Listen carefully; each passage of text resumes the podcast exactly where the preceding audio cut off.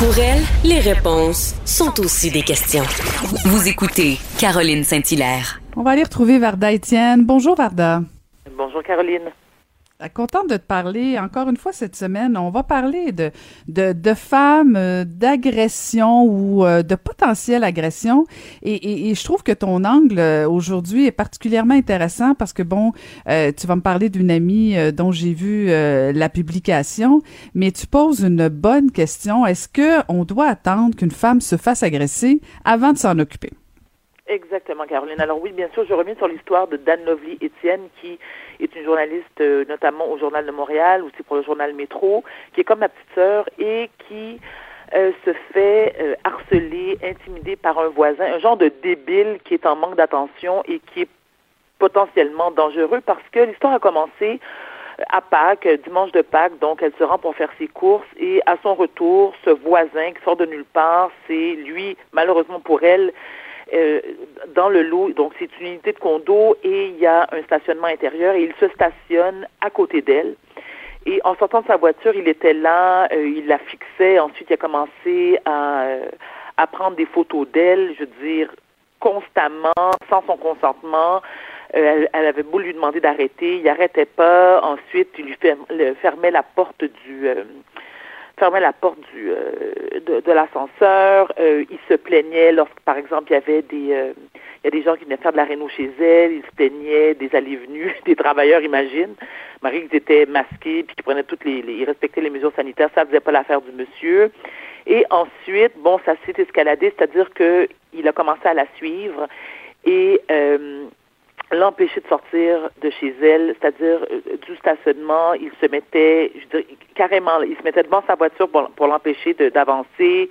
Et ça, ça c'est sans compter les innombrables insultes. Écoute, ça n'arrête pas. Donc, naturellement, Anne Lovely a eu peur, et on peut le comprendre déjà, tu sais, ça n'a pas rapport son gabarit, mais tu sais, Anne Lovely est toute petite, elle est toute menue, elle est toute cute, et elle vit en plus avec son conjoint Jérémy Filosa, qu'on le connaît, c'est le journaliste sportif du 80, au 98.5 FM, mais à chaque fois, euh, il, est tellement, le gars est tellement un psychopathe fini, c'est que il suit ses mouvements. Donc, à chaque fois que Jérémy s'absente de la maison, il profite de cette occasion, euh, cette occasion-là pour harceler Anne Lovely. Donc, naturellement, ben, qu'est-ce que tu fais dans, dans ce cas-là? Tu fais le 911, tu appelles la police.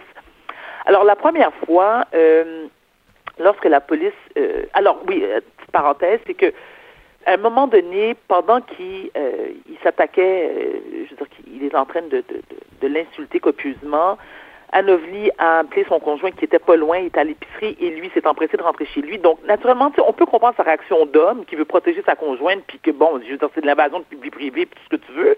Lui, ben, son premier réflexe, c'est d'aller confronter le monsieur qui, naturellement, comme gros lâche qui se respecte, n'a jamais voulu ouvrir la porte. Mais ce qu'il a fait, par contre, c'est qu'il a appelé la police, lui. Alors, imagine, t'es celui qui intimide, t'appelles la police pour dire qu'il y a un gars, hein, un homme comme toi qui est venu te demander c'est quoi ton problème excuse-moi de sacrer, là, Caroline, mais des fois, je veux dire, un sac bien placé, dans, dans, dans, dans, dans le contexte, je veux dire, je, je, me sens un petit peu moins coupable, mettons. Donc, les policiers viennent à la rencontre d'Anne Lovely et Jérémy et de leur dire, écoutez, vous n'avez pas le droit de prendre la justice entre vos, entre vos mains, c'est à nous de régler ça. Très bien, qu'est-ce que vous allez faire? On va aller parler au monsieur. OK, mais encore, on va aller parler au monsieur. Mais, mais parce que on a, il y a des faits là. Moi, je peux vous dire telle heure, tel jour, voici ce qui s'est produit. Oui, mais euh, bon, tant et aussi longtemps que ce ne sera pas attaqué physiquement à Madame ou à vous, là, on peut rien faire. Ah, d'accord, parfait. Donc, naturellement, les policiers ont été, le voir, mais qu'est-ce que ça a changé Absolument rien. Et il continue à écœurer Anne Lovely. Là, la bonne nouvelle du jour, c'est qu'on a appris que finalement, il va quitter. Euh, le complexe de condo parce qu'il l'a vendu, tant mieux. Mais ce qui est très triste et préoccupant, c'est que Anovli me répétait et me racontait ce matin, me disait Vardan, depuis que j'ai parlé publiquement de cette histoire-là, c'est un cauchemar ce qu'elle vit. Le nombre de femmes qui lui ont envoyé des messages pour leur faire part de leurs propres histoires, qui vivent sensiblement la même chose. Imagine quand tu es locataire, bon, OK, là, je veux dire, déjà là, tu as la possibilité de déménager, peut-être, peut-être pas, mais quand tu es propriétaire, là, puis que tu as un autre propriétaire qui te fait suer et qui t'intimide et qui t'harcèle et qui t'écœure, tu fais quoi? Pourquoi c'est toi qui devrais avoir le trouble de déménager?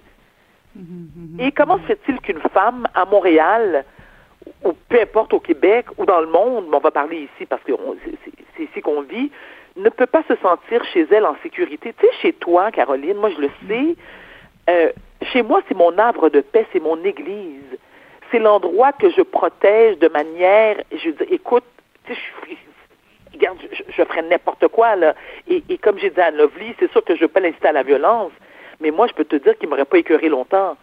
Parce que, et je salue le sang-froid d'Anne Lovely. Je salue parce que là, elle me dit, Varda, imagine, suis obligée de me promener avec euh, du poivre de Cayenne parce que j'ai peur.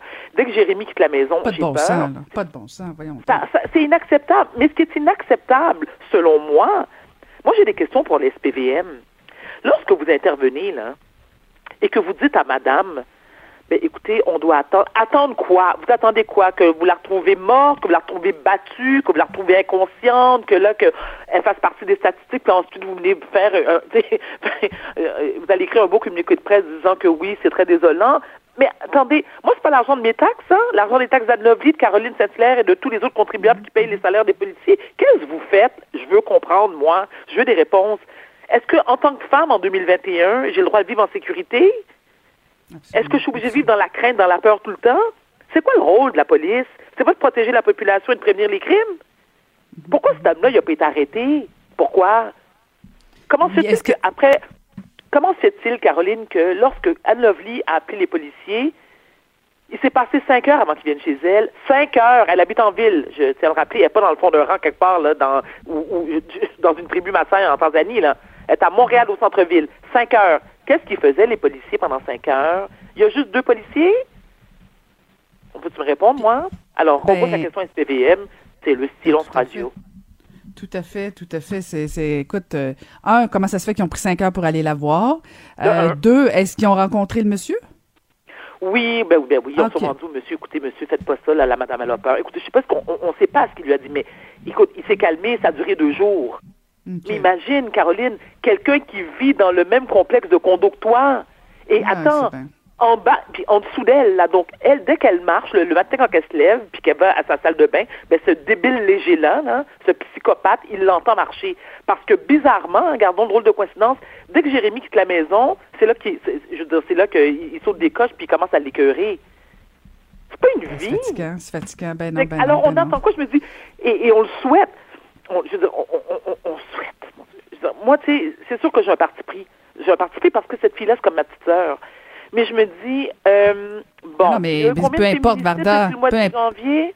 Mais peu importe que ce soit ta petite sœur ou n'importe qui, je veux dire, il n'y a pas un humain sur la Terre qui, qui est obligé de vivre avec euh, des conditions comme Exact. ça, là, je veux dire, ça n'a pas de sens. Exact. Mais d'autant plus, euh, d'autant plus, Caroline, que, je veux dire, on fait des campagnes de sensibilisation pour, euh, pour que les hommes aillent chercher de l'aide, pour, on, on dénonce le nombre de féminicides, tout le monde est comme scandalisé.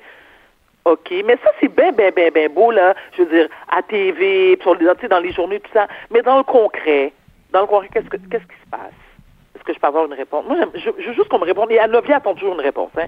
Et, et en plus, ce qui est encore plus écœurant, c'est que lorsque les policiers se sont déplacés pour l'interroger, ils lui ont demandé à bon, alors, probablement, ils lui ont demandé 15 fois si c'était elle la propriétaire. Elle a répété 22 fois que oui, c'était elle.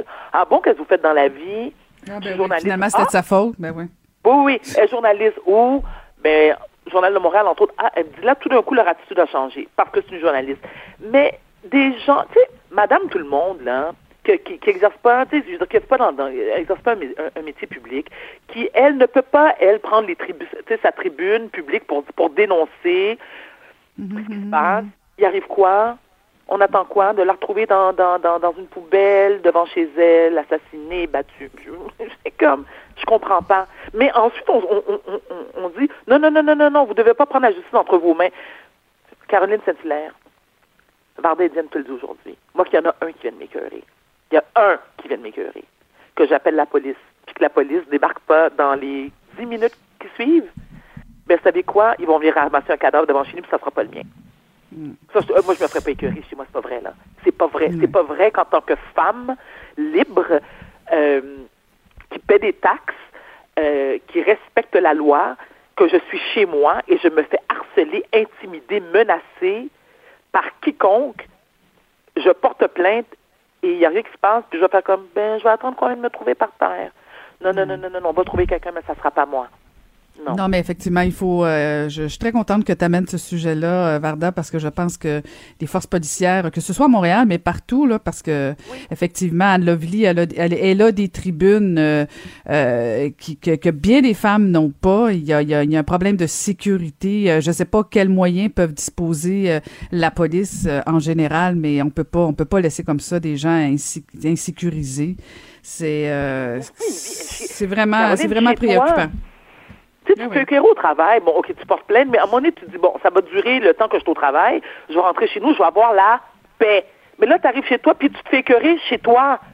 Mhm. Mais voyons donc. Non, non mais c'est en plus, euh, à chaque fois, c'est ça, tu, tu, sors de ta maison, tu sais pas sur qui tu vas tomber, si tu vas tomber sur lui, dans quel état. Euh, euh ah. Bon, puis euh, tu sais, c'est pas tout le monde qui a peut-être ta force de caractère. Effectivement, il y en a qui vont, je veux dire, ça peut avoir l'effet pervers de s'isoler. Non, non, c'est c'est un scandale pur et simple. Écoute, Varda, il va falloir qu'on pose la question à la police de Montréal, notamment, mais je pense que toutes les, les, toutes les forces policières devraient être sensibilisées à cette question-là. Toujours un plaisir, Varda, de te parler. Hey, prends soin de toi, puis euh, on se retrouve la semaine prochaine. À très bientôt. Bye bye.